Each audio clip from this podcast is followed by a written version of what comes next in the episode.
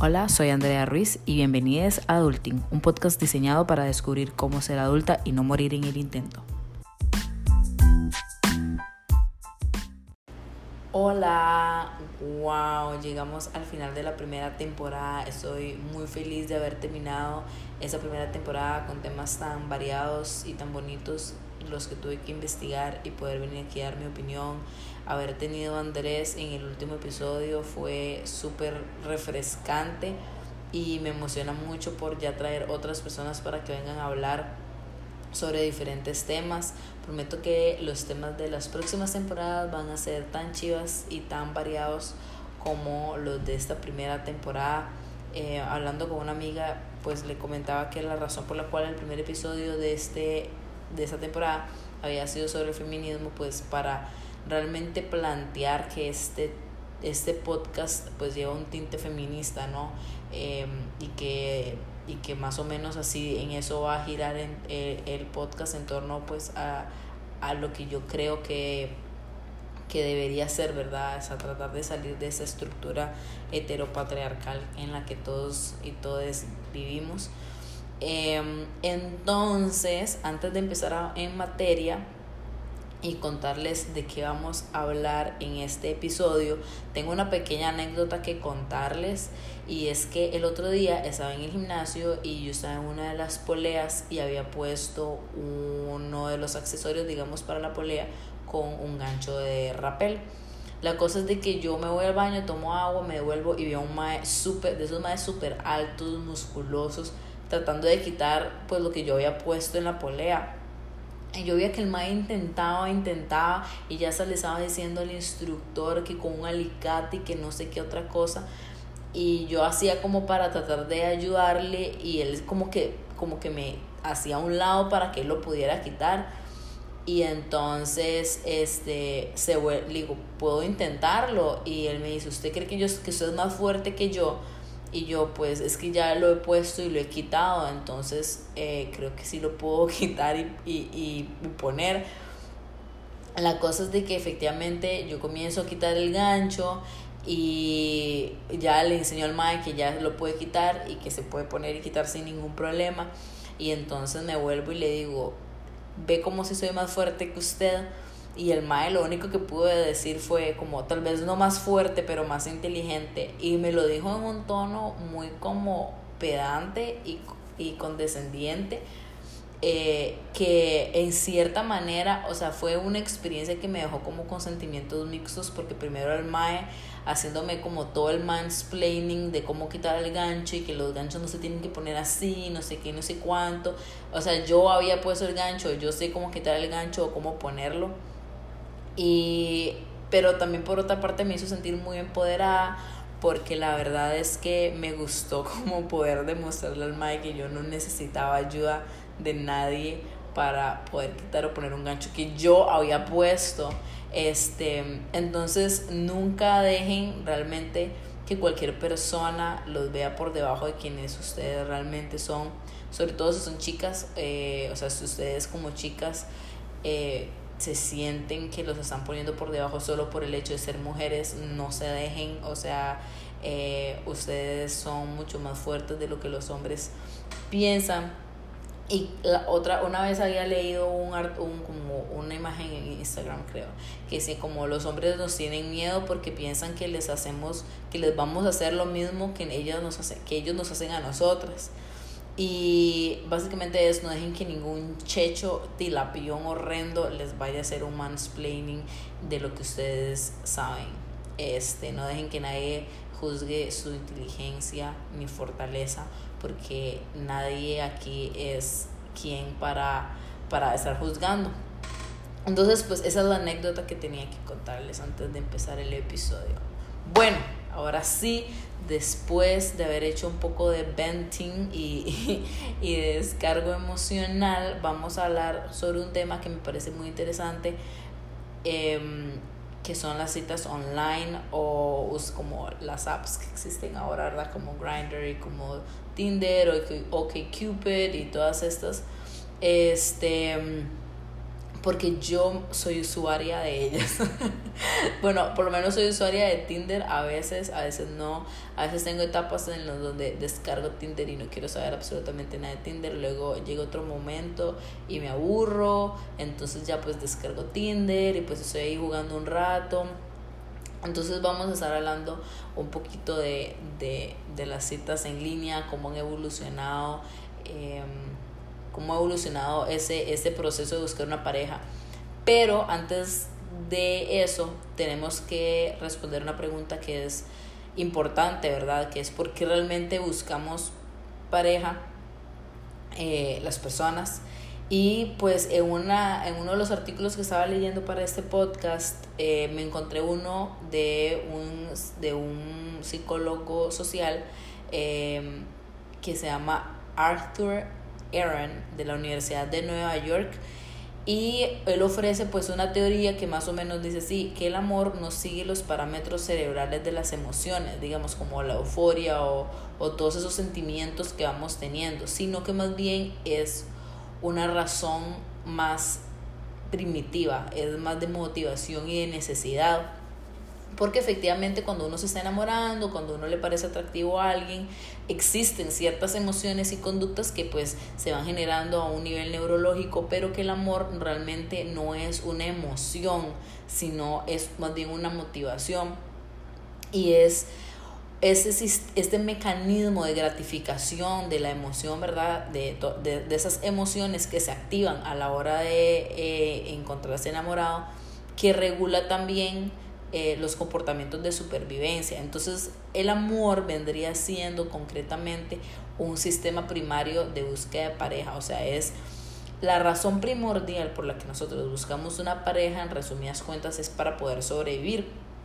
Porque desde el momento en el que los seres humanos habitamos el planeta, vivíamos en, en, grupo, casábamos en grupo, migrábamos en grupo, hacíamos todo en grupos o parejas porque esto aumentaba la posibilidad de reproducirse y poder vivir, sobrevivir, porque este, en un, un momento en, la en el tiempo de la humanidad, que pues éramos menos muchísimo menos humanos de los que hay ahora. Entonces necesitábamos mantener la especie. Entonces no íbamos a lograr hacer eso en, en, en solo, o sea, si estábamos solos, no íbamos a lograr eso nunca. Entonces, desde tiempos eh, existe la necesidad de siempre estar en grupo o en pareja para poder hacer las cosas este, básicas que ahora pues ya los podemos hacer solos o no necesariamente necesitamos una pareja, pero entonces es una manera de poder sobrevivir.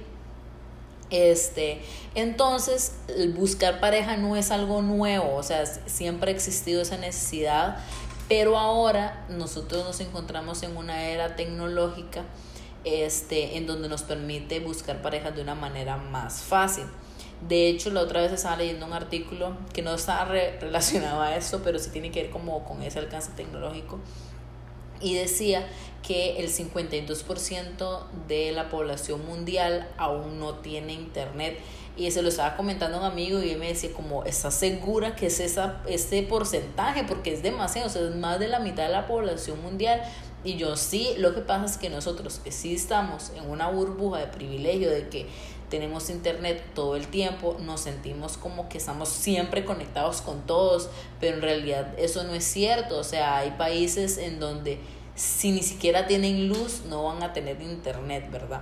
Entonces, aunque parezca raro, pero sí, o sea, aún hay mucho, o sea, el, el uso del Internet y la tecnología es un mega privilegio que muchos de nosotros tenemos, pero más de la, la mitad de la población del mundo aún no la tiene. Entonces, eso es como para, les dejo ahí picando, este, eso voy a tratar de buscar otra vez el artículo porque realmente es muy interesante, pero, pero para que seamos como conscientes de que realmente la tecnología del Internet es un privilegio y que no todo el mundo la tiene. Bueno, entonces, volviendo en materia, eh, haciendo esta investigación para este podcast, para, bueno, para este episodio, eh, me di cuenta que alrededor de 91 millones de personas alrededor del mundo eh, utilizan la aplicación o plataformas de citas para buscar citas, ¿verdad? Ligar. Pero lo que pasa es que em, eso es en la actualidad.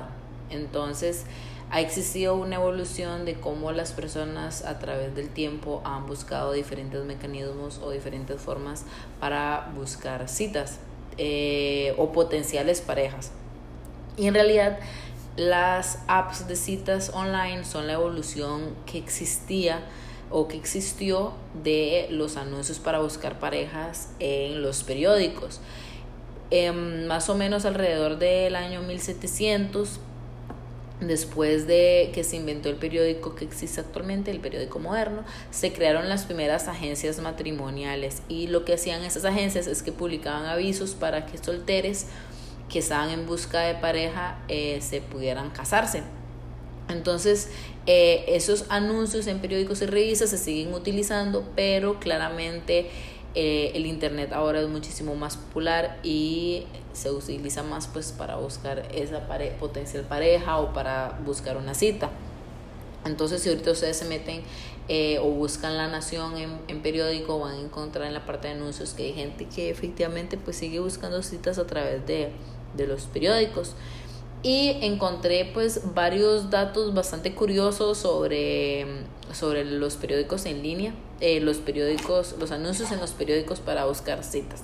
Eh, que la primera mujer en publicar un anuncio personal para buscar pareja se llamaba Helen Morrison, era una inglesa y ella avisó eh, en el periódico de Manchester en el año 1727 y pues en aquellos tiempos eh, los anuncios tenían una reputación bastante negativa y después de que se dio a conocer el aviso, Ellen eh, terminó en una institución psiquiátrica por orden del alcalde de la ciudad, ¿verdad? Porque mujeres para que necesitan una pareja son unas locas. Y más o menos 100 años después, en 1820, los anuncios personales para buscar pareja sí ya comenzaron a, a, tener una mayor importancia, sobre todo en la comunidad diversa, porque pues era una manera un poco más fácil de buscar pareja que no fuera tan vistosa, pues porque en esos, en esos tiempos todo lo diverso sí se era completamente malo, ¿verdad? Eh, y probablemente les será más fácil encontrar una pareja de esa manera. Eh, entonces luego, a comienzos del siglo XX, sobre todo durante la Primera Guerra Mundial, los anuncios personales en los periódicos se, hacían más, se hicieron como más populares entre las personas que buscaban una misa por correspondencia. Este, en, en algunos años o sea, eh, las personas pues querían hacer amigos y cartas y correo y todo lo demás. Em, antes de que ya, antes de que realmente se creara la internet o la web, ya existían eh, como servicios, grupos de noticias y foros donde los solteros podían aprovechar para publicar sus anuncios o avisos y conocer a gente de los mismos intereses. Ya para el año 1986 apareció el primer sitio para buscar pareja en internet que se llamaba matchmaker.com y el sitio realmente inició como un tablero de avisos online y luego fue que poco a poco se fue implementando la posibilidad de intercambiar correos electrónicos por medio del sistema y entonces los diferentes proveedores de servicio web primero ofrecían como tablones de ofrecieron como tablones de anuncios o sea donde podías poner como eh, ofrezco mis servicios de limpieza, lo que sea, ¿verdad? Y poco a poco fueron este, dando más espacio foros y salas donde las personas podían conocer a otras personas que también estuvieran en línea. Ya más adelante, en, en, los años 90 llegó la expansión de estos sitios de citas, de citas este, que se convirtieron en Match.com, en eHarmony y OkCupid que aún están activos, aún son, son eh, este, ¿cómo se llama? sitios en línea en donde las personas pueden buscar citas. Ya para el 2002 se comienza eh, a usar el Internet más activamente para, para ser social, porque comienzan a aparecer todas estas nuevas eh, redes sociales como MySpace, High Five, Friendster, Facebook que dan la posibilidad precisamente de socializar con las personas y no solamente de conocer a las personas sino que también conocer a posibles parejas porque es más fácil pues leer un perfil de una red social y entonces ya puedes saber las afinidades de la persona y todo lo demás. Entonces, comenzar a socializarse comenzó a facilitar mucho más. Entonces, fast forward a el 2007 cuando aparecen los primeros teléfonos inteligentes que son los iPhone y esto crea un boom en el mercado para encontrar pareja en internet y es cuando comienzan a desarrollarse las primeras aplicaciones para conocer pareja. Entonces, pues gracias a esta invención de los teléfonos inteligentes, la expansión de la tecnología eh, se vuelve cada vez más acelerada, eh, comenzamos a tener banda, conexiones de banda ancha, GPS y eh, localización GSM, entonces los sitios no solamente los se podía accesar a las a las a las sitios de citas por medio de páginas web, sino que ahora también esas aplicaciones se pueden descargar en los teléfonos inteligentes. Y gracias a los servicios de la localización, los, los usuarios usamos esas aplicaciones, podemos encontrar diferentes tipos de prospectos o prospectes. Em, eh, dependiendo de, de, la localización en donde estamos, el lugar donde estamos, a la distancia en la que estamos, según nuestros criterios. Eh, y poco a poco los encuentros, no solo casuales sexuales, pero sino también conocer a personas se volvió mucho más fácil y rápido.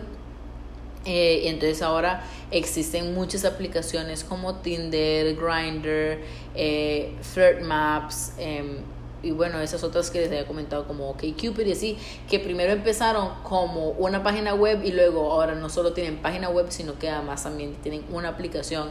Entonces se vuelve muchísimo más fácil para las personas poder accesar a las páginas web. Este, entonces las apps en línea se han vuelto la manera más común de conocer a personas. De hecho, me acuerdo haber visto un video que hablaba sobre como ahora es más, más normal o más fácil conocer a personas en línea por medio de un app que en un bar, digamos. Y leyendo este, otros artículos encontré unos datos que me parecieron realmente interesantes. Eh, según Forbes, existen 2.500 sitios de citas solo en Estados Unidos y alrededor del mundo 8.000. El Instituto de Investigación Estadística del Cerebro eh, hizo un estudio e informa que más de 49.7 millones de estadounidenses han intentado tener citas por medio de aplicaciones eh, en línea. Y una encuesta eh, que, se que la hizo una empresa que hace investigaciones de mercado e inteligencia especial, empresarial que se llama Estatista, hizo una investigación que reveló que 24% de los sitios en línea eh, se usa para hacer como networking, digamos, como conexiones. El 43% para buscar amigos, el 84% para eh, encontrar relaciones serias, ¿verdad? Y estables. Eh, además, un 30% de las citas en línea o los usuarios son entre los 18 y 29 años.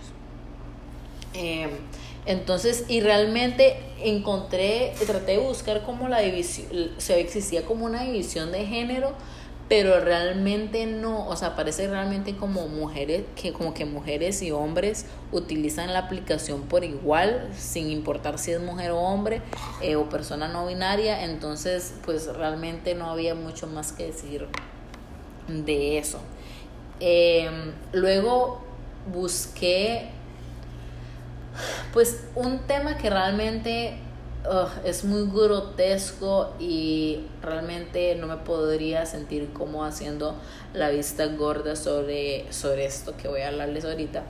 Pero pues nosotras como mujeres no tenemos el privilegio de que en ciertas situaciones pues siempre pensamos en lo peor, ¿verdad? Este, hace poco iba a verme con un amigo, era súper tarde, eran como las nueve y media de la noche y me dice, ay, nos vemos por la panadería tal, y yo, o sea, la panadería tal está como a un kilómetro de mi casa, digamos. Y si es de día, yo bien podría caminar hasta ahí no me, y no, me, no sentiría ningún peligro. Lo más que me pueden hacer es, digamos, como decirme mierdas en la calle. o sea, como hacer acoso callejero. Pero a las nueve y media de la noche, di muchas cosas me pueden pasar a mí solo por el hecho de ser mujer yo le decía, el como día y no, o sea, yo no me voy a ir caminando hasta ahí. Entonces me dice, bueno, no, veámonos en este otro lugar que queda un poco más cerca de mi casa. E igual yo le dije, o sea, no, yo no voy a caminar a esta hora a ningún lado, o sea, está loco, yo prefiero como agarrar, pedir un Uber y que nos veamos, este, que irme caminando, o sea, date cuenta, date cuenta de tu privilegio, porque lo peor que te puede pasar a vos es que te asalten. O sea, lo peor que me puede pasar a mí es que mi papá me tenga que ir a buscar a un potrero en una bolsa plástica negra y que me encuentren, encuentren descuartizada. Entonces, siento que los hombres no se dan cuenta, del, obviamente, del privilegio que tienen. Y pues en las, en las citas en línea sucede igual. Entonces, ¿qué pasa? Em, hay chicas pues que no han logrado eh, volver a casa después de una cita. Em, entonces, busqué varias historias lamentables donde chicas tienen una cita en línea y eh, termina en tragedia y eso es solamente para recordar una vez más que pues a nosotras nos están matando única y exclusivamente por ser mujeres. La primera historia es de una mujer de 32 años que conoce a este tipo en una página de internet que se llama Chile, eh, no, Dating Chile eh, y parece pues que este hombre era un ingeniero agrónomo, trabajaba como ejecutivo en un banco. Eh, cuando van a salir, eh, el, el, tipo la secuestra, la droga y la viola. Y cuando ella se despierta, pues se desnuda y sin recordar nada. comienza a pegar gritos pidiendo ayuda. Los vecinos la logran rescatar, la llevan al servicio médico legal donde efectivamente se dan cuenta que el tipo la viola. Em, luego em, eh, había otra historia que es eh, donde un donde un tipo este que es un taxista peruano comienza a hablar con una chiquita de 13 años en un chat le prometió, ¿verdad? Que un amor eterno, toda esa mierda, el amor romántico, que se vayan a fugar juntos y este comienzan una relación impropia, una violación prácticamente, ¿ok? Este y la chica eh, desaparece un primero de enero y la mamá pone una denuncia, ¿verdad? Dos días después eh, se dan cuenta eh, una amiga de la chiquita eh, dice pues que no solamente el taxista hablaba con la, la niña, sino que también la había violado varias veces. Eh, y efectivamente la policía registra la casa del taxista y encuentran lamentablemente el, el cadáver de la niña. Eh, otra de las historias es de una chilena que era estudiante veterinaria y tenía un hijo por medio de un chat conoce a un tipo canadiense que le roba el corazón, ¿verdad? Y en agosto se casan, ella se va a vivir con él, deja incluso al hijo, eh, digamos, para ir a perseguir su amor. Eh, la mamá de la chica, este le dice pues que ella está súper feliz porque el yerno era súper gentil y cariñoso y no sé qué y no sé cuánto. Dos meses después eh, llama el esposo de la muchacha a la policía denunciando que supuestamente encontró el, el cuerpo eh, de su esposa eh, muerta y al día siguiente se da cuenta que él mismo había, había apuñalado a, la, a su esposa con uno de los eh, cuchillos que ellos que tenía digamos en una colección de armas blancas que él tenía. Y este que básicamente eh, nunca realmente quedaron claras las, las razones por las cuales eh, este tipo mata a su esposa. Pero una razón es clara y es porque él claramente piensa que ella es de su propiedad y puede hacer con ella lo que le dé la gana. Y pues realmente que en evidencia que hay una cosa más en esta vida y en este mundo que no podemos hacer tranquilas las mujeres.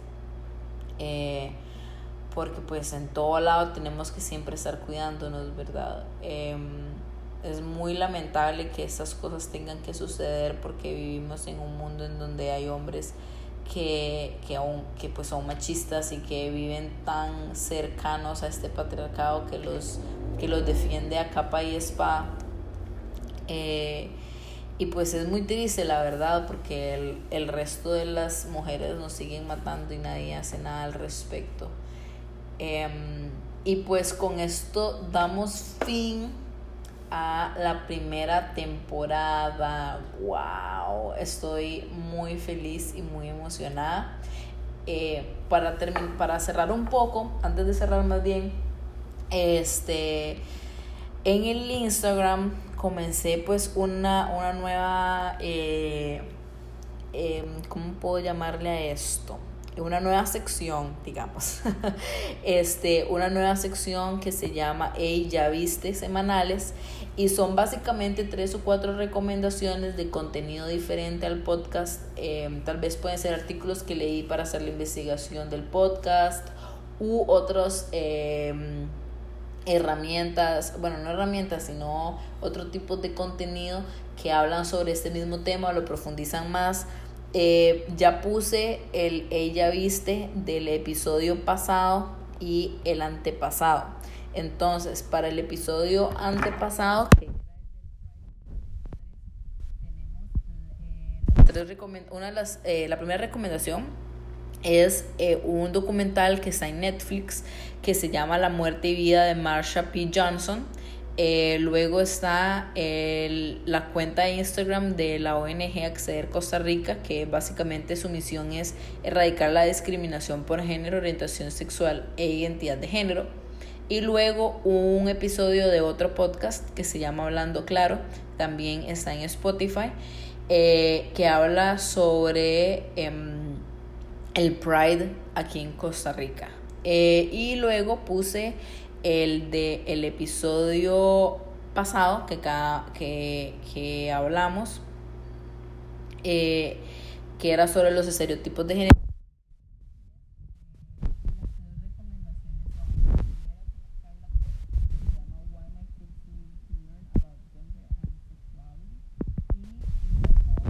en inglés, en español, perdón, pero está disponible en subtítulos en español. Cuando uno usa TED, eh, bueno, la aplicación TED o se mete a la página web de TED, ahí también viene transcrito en muchos idiomas, diferentes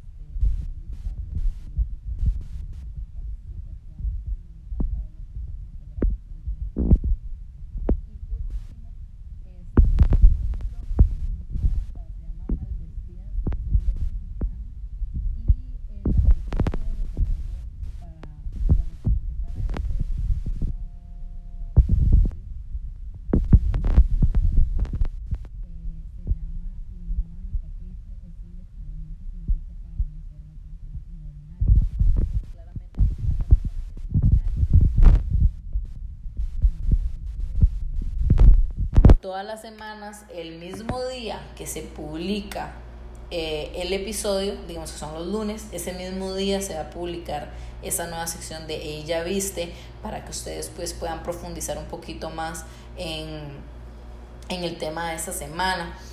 Eh, voy a tratar de que sea variado, que sea charlas, que sean artículos, que sean documentales, que sean entrevistas, porque creo que que es un contenido que, que tal vez eh, les vaya a interesar si, si el episodio esa semana les llamó la atención.